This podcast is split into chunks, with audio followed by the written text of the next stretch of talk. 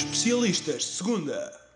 Um grande olá a todos, sejam bem-vindos aos Especialistas de Segunda, um podcast inteiramente dedicado à Segunda Liga Portuguesa de Futebol, a Liga SABSEG. O meu nome é Gonçalo Barão e acompanha-me nesta jornada o José Silva, que em todas as jornadas e estas semanas de Segunda Liga nos tem trazido informação pertinente para avaliar a nossa liga predileta. Zé, tudo bem contigo? Olá Barão, olá a todos os amantes do futebol português e da segunda liga em particular. Espero que, que tenham passado uma boa semana e espero que estejam prontos para mais uma viagem à jornada 24 da segunda liga. Ainda antes de, de começarmos, se me permites, gostaria de dar os parabéns à seleção portuguesa de handball que venceu categoricamente a França por 29-28, um jogo emocionante Uh, e assim, os jogadores portugueses marcam presença nos Jogos Olímpicos de Tóquio pela primeira vez. É apenas a segunda vez que uma modalidade de pavilhão portuguesa marca presença nos Jogos Olímpicos. A primeira foi o Hockey Patins em 1992, mas aí foi uma edição experimental. E agora os jogadores de handball da seleção portuguesa vão então para Tóquio para os Jogos Olímpicos. E esta vitória, não tenho dúvidas nenhumas em dizê-lo, Barão, foi para Alfredo Quintana. É para ele. Mais uma vez os portugueses deixam a sua marca, nesta vez no desporto. Ainda antes de passarmos à análise dos jogos desta semana, vamos à rubrica Segunda em Flash, onde o Zé nos vai contar os principais destaques da segunda liga, fora das quatro linhas. Esta semana, no segundo Flash, começamos com o Estoril. Diego Carlos, antigo defesa dos Canarinhos, que hoje brilha no Sevilha, na La Liga Espanhola, admitiu estar muito grato ao Estoril. De recordar que o brasileiro passou também pelo Futebol Clube do Porto B. Por falar em admiração, Diogo Ribeiro foi amplamente elogiado por toda a estrutura do Vizela e do futebol português após o jogo contra a sua antiga equipa académica na sua antiga casa, Coimbra. Isto porque o jogador de 30 anos concluiu a sua formação em Ciências do Desporto e Educação Física. É um grande exemplo para todos os jovens que por este país fora se dividem entre estudar e jogar futebol. Diogo Ribeiro é apenas mais uma prova de que é possível ter sucesso em ambas. Vamos agora para o Leixões, porque o Clube do Mar esteve bastante ativo esta semana. Começamos por Nené e Bruno Monteiro, jogadores do Clube Leixonense que realizaram o jogo 25 frente ao Varzim. Também Beto, guardião que já esta época teve uma lesão que poderia bem ter posto termo à sua carreira, vai jogar no Farense do Algarve até ao final da época. Se recordar que os regulamentos permitem que, em caso de lesão grave devidamente comprovada, um guarda-redes seja substituído a meio da época. E agora uma notícia mais triste. Jorge Moreira, presidente do Leixões, anunciou nas redes sociais que sofre de linfoma de Hodgkin. Na sequência da notícia, os jogadores têm prestado as mais diversas homenagens, desde entrarem em campo com uma tarja de apoio ao seu líder, até oferecerem uma camisola autografada por todo o plantel após o jogo com o Cova da Piedade. Vai, obviamente, daqui dos especialistas de segunda, um abraço e que melhor rápido. Também uh, no clube de Matosinhos, Rémulo Marques foi anunciado como novo diretor desportivo de Leixões. É uma excelente escolha, a meu ver, para lá da experiência que já tem em Boa Vista, Fafa ou Zimbru da Moldávia. Tem também um fantástico canal de YouTube, Quarentena da Bola, que recomendo vivamente. Vamos falar agora do Varzim. A Câmara Municipal da Póvoa do Varzim atribuiu um subsídio de 100 mil euros referentes ao primeiro semestre do ano.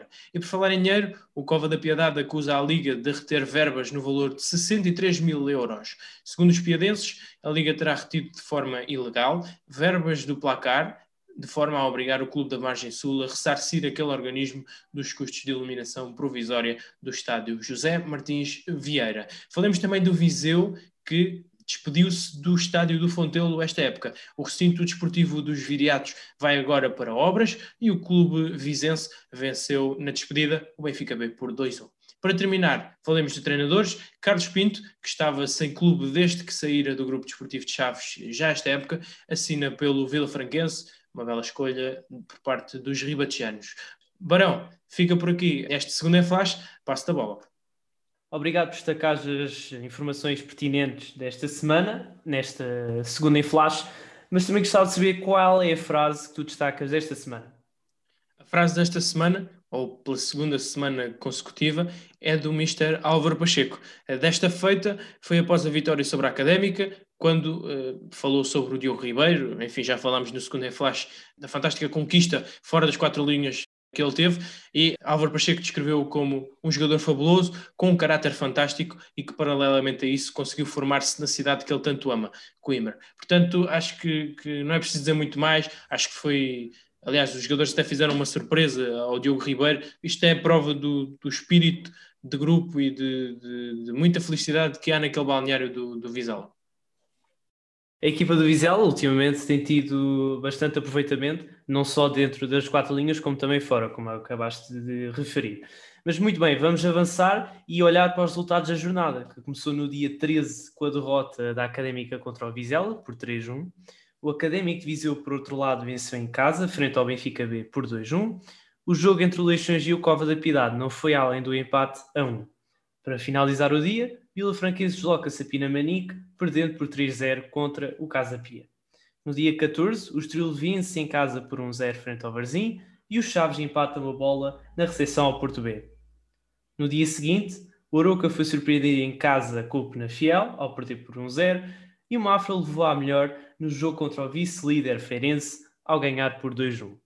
Por motivos de agenda, não pudemos acompanhar o último jogo da jornada do Sporting em Covilhã frente ao Oliveirense, pois realizar-se-á após o episódio de hoje. No entanto, Zé, que jogo destacas desta jornada número 24? Para mim, o jogo com maior destaque, digamos assim, é a vitória do Mafra sobre o Feirense por 2-1 duas equipas que vinham de derrotas. No Mafra houve também quatro alterações e algumas importantes. Eu destaco a entrada de Lee para falso ponta de lança, com Abel Camará na direita e o Rodrigo Martins na esquerda. Foi determinante para as manobras ofensivas eh, da equipa. O Lee trazia a velocidade, a imprevisibilidade, arrastava marcações, permitia que os extremos atacassem a profundidade e por isso o Feirense, justamente nos primeiros minutos, tinha muitas dificuldades em sair a jogar, em encontrar linhas de passe, eh, especialmente também campo. O Mafra tapava muito bem as referências na construção, tapava muito bem a zona central e obrigava os fogaceiros a baterem longo. Depois, ofensivamente, a equipa do Oeste destacava-se também por isso, pela, pela, rapidez, pelos poucos toques que dava, mas muitas movimentações e explorava muito bem a profundidade. Trocava bem a bola essencialmente pelos corredores e conseguia criar oportunidades, mas ainda assim foi o Feirense a primeira equipa a marcar. Passo longo, um cruzamento rápido e uma hesitação do guarda-redes Carlos Henrique permitiu ao eh, Fabrício marcar, marcar o primeiro. O Mafra sentiu muito o golo, abrandou um pouco o ritmo, mas já perto do intervalo há um ressalto de bola e o Abel Camará, a meias com o Zé Ricardo, acaba por fazer o empate.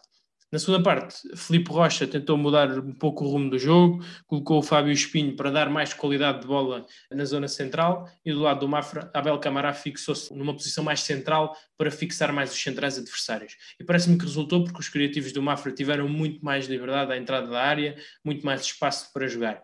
E nesta segunda parte, eh, teve oportunidades de parte a parte, o Mafra conseguiu controlar o jogo numa fase inicial, estava mais intenso e a equipa do Feirense estava muito concentrada no processo defensivo. E quando saía para o ataque não tinha tanta energia, saía com poucos jogadores, e eram facilmente anulados. O gol do Mafra, o segundo, acaba por chegar já à passagem do minuto 67, uma jogada de insistência, e um grande golo de Nuno Campos, o lateral direito. A partir daí, o Mafra sentiu que o jogo estava na mão e apenas teve que geri-lo. O Farense também não conseguia pressionar com qualidade, a equipa estava partida e acabou por, por dar o ouro ao bandido, digamos assim, que foi dar a bola ao Mafra e eles, com a qualidade que têm, acabaram por resolver e ficar com os três pontos.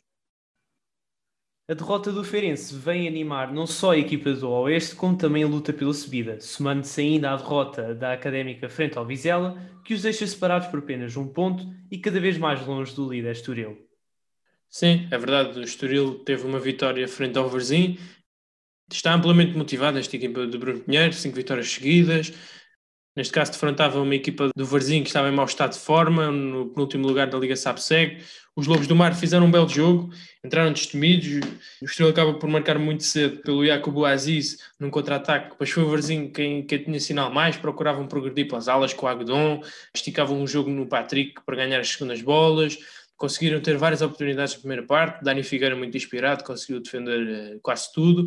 Anulavam as três referências ofensivas do, do Estoril muito bem, não os permitiam sair para o contra-ataque, sabendo-se que, que, o Estoril normalmente tem muito critério, muita qualidade nesse, nesse predicado e o Varzinha, mesmo na segunda parte, a circular, a circular bem a bola no meio campo adversário, o Isaia recuou bem para vir receber jogo, para construir melhor, e o André Vieira colou-se mais ao avançado, permitiu mais jogo entre linhas, o Estoril também teve muito abaixo do seu nível, e o Bruno Pinheiro depois no final admitiu isso, mas pronto, foram três pontos somados para a equipa da linha, numa jornada em que viu os dois concorrentes diretos perderem.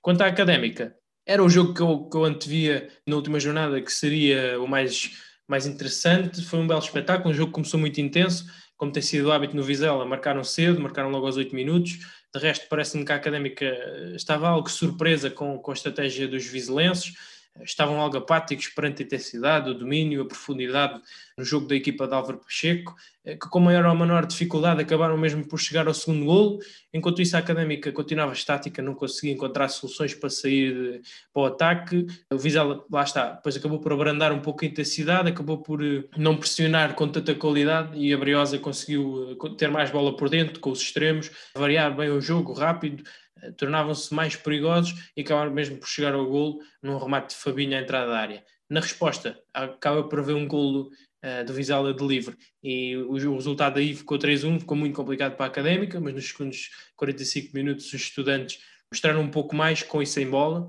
estavam mais fortes, também o, o Vizela recuperava bem no posicionamento defensivo e portanto não conseguiu criar assim grandes dificuldades, mas estava um pouco mais perigosa. A entrada de Mayambela ainda mexeu com o, com o ataque dos estudantes, mas o, o, avançado definiu mal, na maior parte das vezes. E o Vizela, então, com esta, com esta vitória, fica a apenas um ponto da académica e promete, sem dúvida, animar a luta pela subida até a final do campeonato. Falando mais abaixo, o grupo desportivo Chaves e o Aroca perderam pontos contra o Porto B e o Penafiel, respectivamente, e atrasaram-se na corrida pelos primeiros lugares. Sim, começando pelos Chaves, Ainda antes de começar o jogo, houve uma baixa de peso. Luís Silva, que já foi nosso entrevistado aqui, lesionou-se. Esperamos que não seja nada grave e que recupere rápido. Tudo aponta para isso. No Porto B, foram cinco alterações por parte de António Folha, que não se pôde sentar no, no banco, foi para a bancada. Destaque para Rodrigo Pinheiro, que substituiu Rodrigo Conceição no lado direito e parece-me que esteve muito bem, pelo menos no plano defensivo, cumpriu melhor que o antecessor mas como se esperava, o Chaves entrou melhor, com mais iniciativa, a controlar bem o jogo no meio campo adversário. O Porto estava a controlar as movimentações na profundidade do Roberto e, portanto, os flavienses estavam a adiar colocar a bola nas costas do, do adversário. Os Dragões eh, colocavam o bloco baixo e muitos homens na zona central, obrigando os Chaves a jogar por fora, e com bola o Porto conseguia em dois, três toques chegar à frente, viravam bem o flanco de jogo, rápido, cruzavam bem, e destaque para o vértice a meio campo, no meio campo ofensivo, formado por Rodrigo Valente, Romário Baró e Bernardo Folha, criaram uma boa ligação, decidiam rápido, e aliás foi assim que surgiu o gol do Porto, num remate potentíssimo do Bernardo Folha, uma bela jogada, ele foi eleito o homem do jogo, teve muito bem e destaque para, essa, para essas movimentações dos médios uh, do Porto. A acabar a primeira parte, o Chaves consegue mesmo empatar, uma bola na profundidade e o Roberto na cara do guarda-redes não falhou. Mas foi um bom jogo, um jogo intenso, com oportunidades, talvez o melhor jogo do Porto B desde que António Folha assumiu a equipa e foi pena a equipa do Porto não ter conseguido capitalizar as oportunidades que teve do ponto de vista ofensivo. Quanto ao Oroca, que também falaste, era um jogo que o Penafiel até começou melhor, algo subido, a controlar bem a bola. Depois o Aroca teve a, passagem do minuto 15, mais ou menos, foi para cima, teve mais bola, mais oportunidades. O Ofori começou a pegar mais no jogo, atraía bem os médios do Penafiel para depois conseguirem jogar na profundidade os, os avançados da equipa do Oriense. Houve muitos casos de dificuldades em aderência ao, ao relevado, parte dos homens do Penafiel, dois ou três jogadores tiveram que mudar as esteiras o João Amorim e o Bruno César também tiveram muito apagados e quando aceleravam a equipa criava perigo, mas tiveram muito apagados no encontro e isso dificultou bastante. A primeira parte, essencialmente, do Penafiel e no, no, segundo tempo o Penafiel acaba por marcar na sequência de um canto, logo à, à passagem do minuto 70 e também porque tinham mais rapidez, aproveitavam melhor a largura, a profundidade, portanto o Penafiel quis ter mais iniciativa na segunda parte e foi premiado com este gol. E o Aroca teve muitas dificuldades em chegar ao último terço em condições. O Penafiel também juntou muito a sua estrutura defensivamente e conseguiu controlar as ações ofensivas do adversário e consegue assim a equipa de Pedro Ribeiro a terceira vitória em quatro jogos, o que é bastante positivo, tendo em conta que nos dez jogos anteriores tinha tido uma série francamente negativa. A meio da tabela, destaque para a vitória segura do Casa Pia frente ao Vila Franquense, o Luís Frange empata com o Cobre da Piedade e o Benfica B foi ao Fontelo perder por 2-1. Sim, comecemos pelo Casa Pia, defrontavam-se as duas equipas com mais empates nesta liga SABSEG e no caso do Vila Franquense tinha um novo treinador, o Carlos Pinto, ele que apostou por este jogo num 4-4-2 a defender, sem bola, e um 4-2-3-1 em momento ofensivo. Eh, tiveram alguns momentos de, de, pressão alta, confiança com bola, buscaram bem o jogo. No lado do Casa Pia, muito lento na circulação, poucas oportunidades de golo, mas sobretudo a lentidão que tinham no passe permitia ao Vila Franquense reposicionarem-se defensivamente. Mas as duas equipas a tentar ter bola, a esticar bem o jogo, quando sentiam que podiam acelerar o jogo, faziam-no sem problema, e no segundo tempo o Vila Franquense entrou mais forte, mais pressionante, a tentar rondar a baliza de Ricardo Batista e até por uma ou duas ocasiões a aparecer na cara do golo, mas foi mesmo o Casapia a marcar primeiro, por Malik, um ataque rápido, um bom cruzamento do Banjaki e, e acaba mesmo por, por cabecear com grande qualidade do Malik. Este seria o primeiro dos três golos, o segundo foi já quando o Casa Pia cons conseguiu controlar o jogo com mais qualidade, com mais confiança. O Vila Franquense tinha muitas dificuldades em, em, ligar o jogo, em chegar rápido à área contrária, perdeu muitas bolas e o segundo gol então do Casa Pia surge hum, a 15 minutos do final. Uma boa jogada individual do Malik e o avançado dos Gansos com um bom movimento técnico tira dois jogadores da frente e acaba por faturar o segundo. O terceiro é já na parte final, uma boa circulação do Casa Pia, uma falha do guarda-redes Tiago Martins num cruzamento de Marvin e o mesmo Marvin assiste Malik para este encostar e fazer o seu terceiro gol no encontro. Foi uma tarde de sonho para o jovem avançado, que já leva 10 gols na Liga Sapseg e igualou o melhor marcador um, até agora da competição, Boldini. Já no caso do Leixões, a equipa do Mar entrou a controlar, a tentar meter gelo no jogo, mas o Covas estava com uma atitude bastante positiva, a pressionar, a jogar rápido, até falhar um penalti logo aos 20 minutos, mas não, não se estressaram, continuaram a carregar, chegaram mesmo ao golo por parte do João Oliveira num contra-ataque e o Leixões aí estava com bastantes dificuldades assim para o ataque, era com passos mais longos, conseguiram no bom movimento do Bel Cair nas costas dos defesas chegar ao golo do empate. E nota ainda neste jogo, se me permites, para a estreia de Van Félix, jogador de apenas 18 anos, que jogava nos sub-23 da equipa do Mar, e é mais uma prova da excelente formação do Leixões e que está a dar frutos, como todos vemos, eh, na Liga, na Liga Revelação. Para terminar esta ronda de jogos que, que referenciaste, o Académico de Viseu venceu o Benfica B por 2-1. O jogo começou com algum atraso devido a uma questão técnica ali nos equipamentos do Viseu, penso que nas meias. Mas quanto ao jogo jogado, já notei algumas diferenças na equipa do Viseu de Zé Gomes em relação ao que era com Pedro Duarte.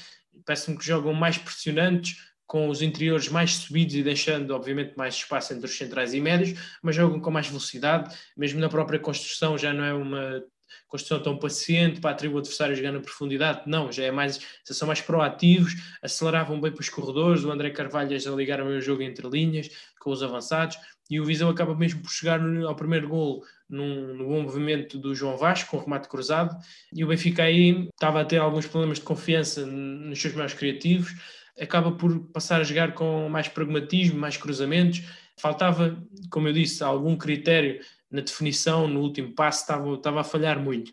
No segundo tempo, a equipa encarnada entra mais forte, tem mais oportunidades para finalizar, mas tinha poucos jogadores na área, falharam bastantes lances e depois dá-se um penalti sobre o Henrique Araújo, o Morato ainda consegue empatar, o jogo fica discutido. Acho que o David Tavares, se me permites, fez um belo jogo. Fisicamente está cada vez mais no ponto de repousado, se é que se pode chamar assim, e o gol do Viseu surge já na parte final, na sequência de um remate do Yuri Araújo, perante, parece-me, alguma passividade da defesa, da defesa encarnada. Mas ficam três pontos para o Viseu, na despedida do estádio do Fontelo, que vai agora para Obras, quanto ao Benfica B. Precisa de, de voltar aos eixos, especialmente precisa de aumentar os índices de eficácia dos seus homens da frente que não estiveram ao seu nível, mas, mas creio que é uma questão passageira. Feita a análise aos oito jogos neste caso, faltando um para avaliar esta jornada 24, gosto de fazer esta pergunta que é qual é o jogador estrela desta semana? Por muito que não nos queiramos uh, escudar na questão dos golos, a verdade é que eles são decisivos e são o que hum, faz verdadeiramente a diferença no futebol. E por isso sou obrigado a destacar Malik Abubakari, no jogo do, do Casa Pia, que os Gansos venceram por 3-0 frente ao Vila Franquense, acaba por marcar três golos importantíssimos para esta equipa do Casa Pia se manter ainda ali no sétimo lugar, ainda com perspectivas de chegar ao, ao quinto, quarto lugar, vá, quinto, sexto lugar com alguma facilidade, dependendo dos resultados exteriores, obviamente, mas era importantíssimo ganhar este jogo. E o Malik Abubakar, um jogador que se tem destacado de sobremaneira nesta equipa do Casa Pia, acaba por marcar três golos, cola-se um, Boldini na lista de melhores artilheiros da Liga Sabseg e vai com confiança renovada para o que falta desta temporada. Bem, na próxima semana teremos mais jogos, começando no dia 20 com o Cova da Piedade contra o Estouro Praia e o Varzim frente ao Mafra. No dia seguinte temos vários jogos, começando pela Oliveirense a defrontar a Académica de Coimbra, o Vizela a receber o Aroca, o Porto contra o Sporting da Covilhã e Benfica B frente ao Leixões.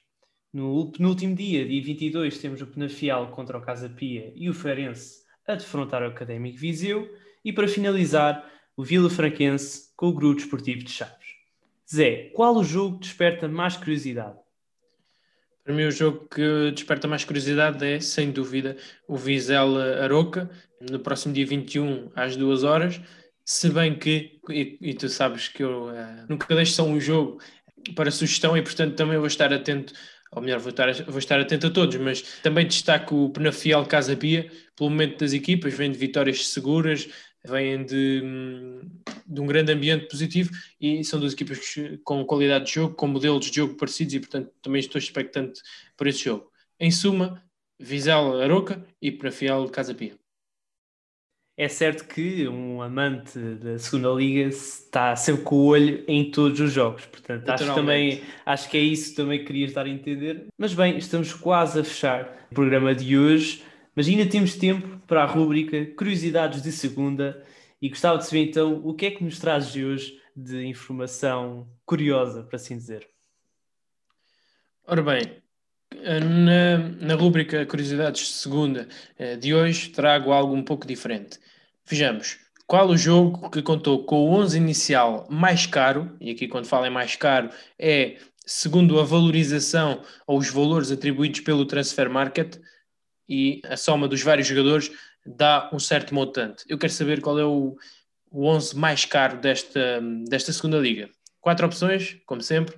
Benfica B na vitória sobre o Portimonense em 2013-2014. Porto B na vitória sobre Santa Clara também em 2013-2014. Sporting B no empate frente ao Famalicão em 2015-2016. Ou Braga B na vitória sobre o Marítimo em 2013-2014. Bem, vou ser certeiro, eu diria que a resposta certa para mim seria o Benfica B. Muito bem, a tua resposta está.